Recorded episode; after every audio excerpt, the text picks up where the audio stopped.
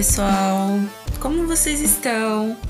Uma voz diferente, né? Não é nem Bruno, nem a Fabi. Meu Deus, o que aconteceu? O desespero de vocês, eu imagino. Mas podem ficar tranquilos, que na verdade só uma sessãozinha. Então, é a primeira vez que eu vim gravar mini episódio, tá? É, então, tenham paciência comigo. É um ritmo diferente. Primeira vez que eu gravo sozinha também. Então sejam fofinhos nos comentários, tá bom? Então, como é mini, não temos muitos recados, tá? O recadinho aqui, logo mais a Bruna volta. Ela está fazendo um tour familiar em Portugal, né? Então a gente sabe como a família precisa de atenção. A Fabi tá com os trampos dela. Então, tô aqui para não deixar vocês sozinhos na mão. Então, esse mini vai ser mini, tá, gente? Olha, já vou pedindo perdão porque não sei porquê eu mesma escrevi uma coisa é, de um caso russo, né? Pra que eu não sei, porque vai ter gagueira, mas vamos lá.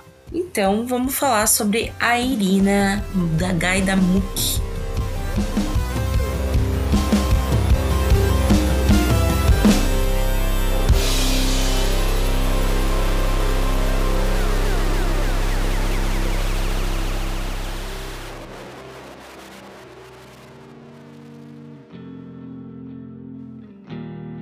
A Irina Victor, Viktorovna Gaidamuk, comecei bem, nasceu em 22 de maio de 72 na cidade de Niagan, na União Soviética. Seus pais, que supostamente eram alcoolistas, lutaram para controlar a Irina desde cedo, né? Ela nunca teve uma boa relação com os pais dela.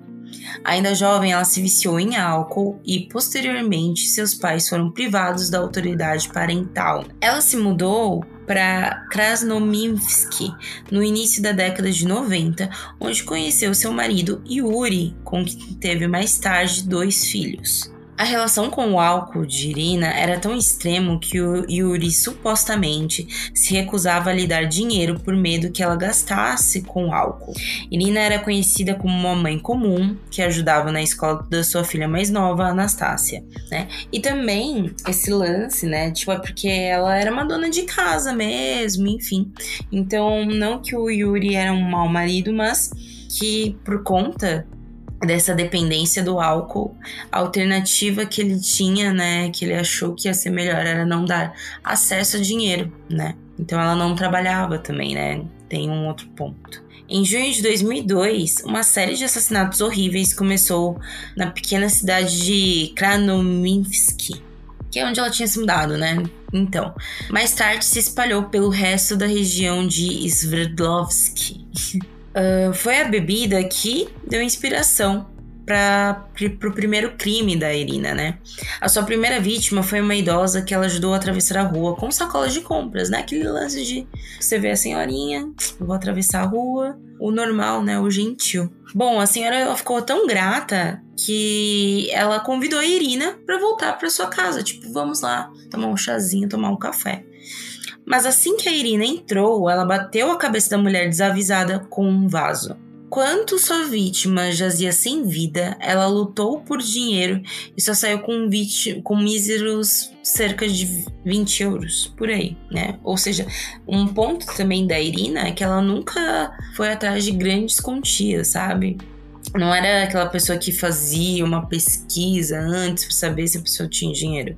Porque pequenos valores você consegue comprar também o álcool, né? Então, era isso. Mais tarde, pensionistas de outras cidades foram mortas de forma semelhante, se passando ao longo de oito anos, ou seja, esta vida de serial killer da Irina se prolongou, né? Os investigadores descobriram que o assassino preferia enumerar as vítimas, ou seja, a Irina escrevia o número de cada vítima nas paredes de entrada de suas casas.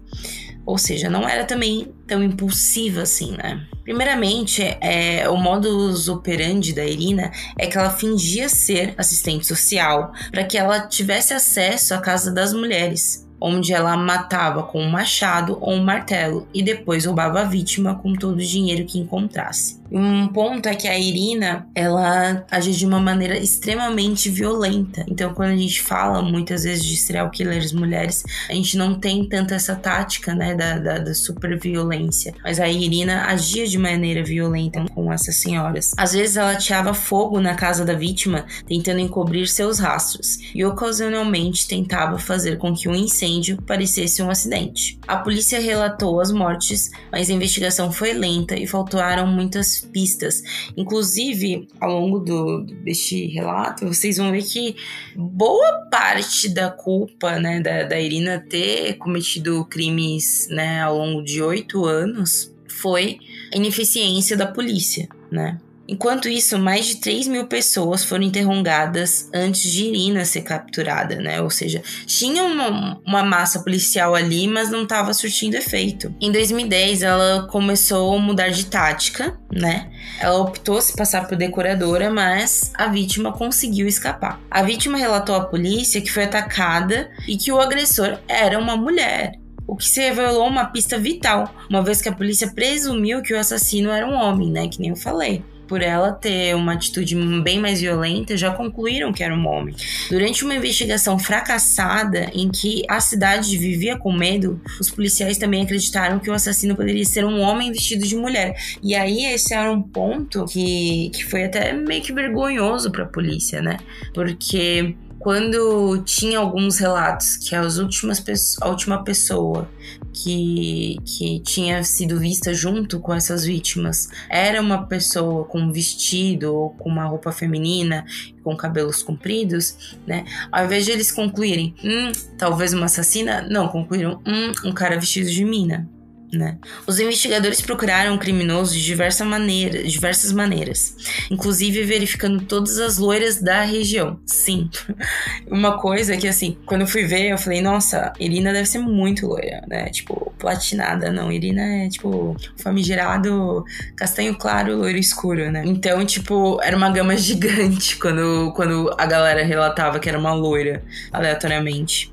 Chegaram a procurar a ajuda de médiums, mas não obtiveram resultado. Ou seja, a polícia estava quase que atirando para tudo quanto é lado, né, nessa investigação. Também prenderam, sim, a mulher errada. Vocês acreditam? Uma mulher chamada Irina, só que Valaieva, então com 29 anos, extraindo a confissão de uma pessoa totalmente inocente. Bom, né, isso aí já, já vimos em vários lugares do país, né? País não, né, do mundo. Sua última vítima a contratou para fazer reparos. Foi assim que conseguiram encontrar a assassina. Alexandra Povaristina, que foi espancada até a morte. Aí que conseguiram pegar ela, porque o vizinho da vítima viu a Irina sair na hora do assassinato. Depois que a polícia recebeu a informação do vizinho, prenderam a Irina, que rapidamente confessou os assassinatos.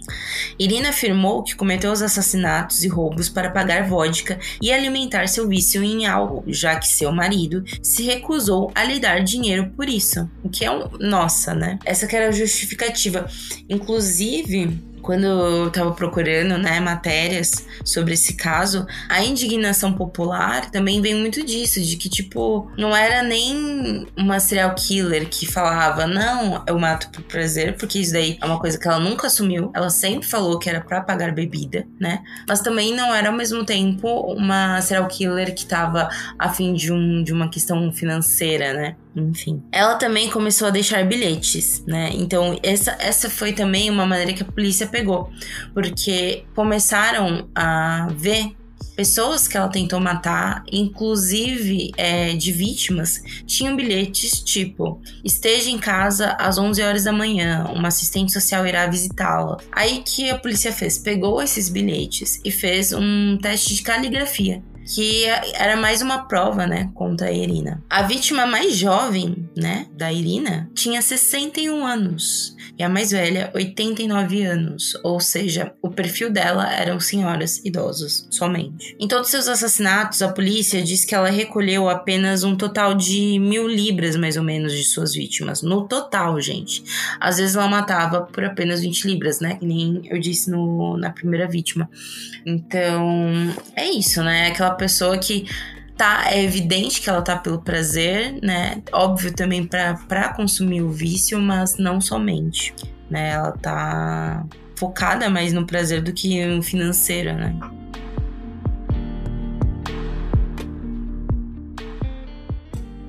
Em fevereiro de 2012, o processo judicial começou. Irina confessou a acusação durante a investigação preliminar, mas contestou durante o julgamento. Um exame psiquiátrico forense mostrou que ela, embora apresentasse alguma questão de saúde mental, estava legalmente sã e ciente no momento dos assassinatos. Né? Então, ela usava até essa questão, né, da dependência do álcool, né, por uma um agravante, né, de como se fosse um incentivo para a prática, mas o que pegava realmente era a violência como era feita, o planejamento, porque não era nenhum impulso, né? Então não tinha como comprar essa de que era uma questão apenas de saúde mental, né? Em junho de 2012, Irina foi acusada de 17 acusações de homicídio e uma acusação de tentativa de homicídio, né? Daquela única mulher que conseguiu escapar, né? Ou seja, 17 pessoas ao longo de 8 anos é muita gente. Ela foi condenada a 20 anos de prisão, que é a pena máxima possível para mulheres dentro da lei russa. Parentes de vítimas ficaram indignados com a curta duração da sentença, citando que Irina recebeu apenas um pouco mais de um ano por cada assassinato, acrescentando que ela nunca deveria ter sido, ser, né, na verdade, libertada. O juiz diz que a isentou por cinco anos do, do máximo de 25 anos, porque ela é mãe, né, de duas crianças. Mas seu advogado, Surin Sarkisian, exigiu maior clemência e prometeu recorrer à justiça, né? E ainda corre ainda um, alguns trâmites legais nesse caso, né? Que é de 2012, né? Mas provavelmente ela vai ficar lá aos 20 anos, né? Abre aspas. Vivi com ela durante 14 anos e nunca suspeitei de nada. Disse o marido, né? De Irina, o Yuri. Desde então, Yuri iniciou um novo relacionamento, né? E Irina tem dois filhos. E esse é o caso, um mini episódio de hoje, né? Um caso russo que proporcionou muita gagueira da minha parte, tá bom? E é isso, pessoal. Provavelmente semana que vem já voltamos com um episódiozinho regular, daqueles bons que vocês gostam, tá certo? Mas qualquer coisa a gente vai avisando no nosso Insta. Lembrando vocês que se puderem, por favor, nos apoiem, né? Vocês têm o Apoia-se, a gente tem o Cartas e também temos o Orelo, né? Então, inclusive o Orelo mesmo vocês não nos apoiando pelo Orelo, vocês conseguem ouvir pelo, pelo Orelo, a, a gagueira da gata, tá certo? Então é isso, nos apoiem, nos ajudem, nos incentivem, nos recomendem para a família. Quer dizer, se for recomendar para a família, analisem bem os episódios que vocês vão recomendar para a família de vocês, né? A gente não quer ser xingada, tá certo? E é isso, pessoal. Até a próxima. Beijo!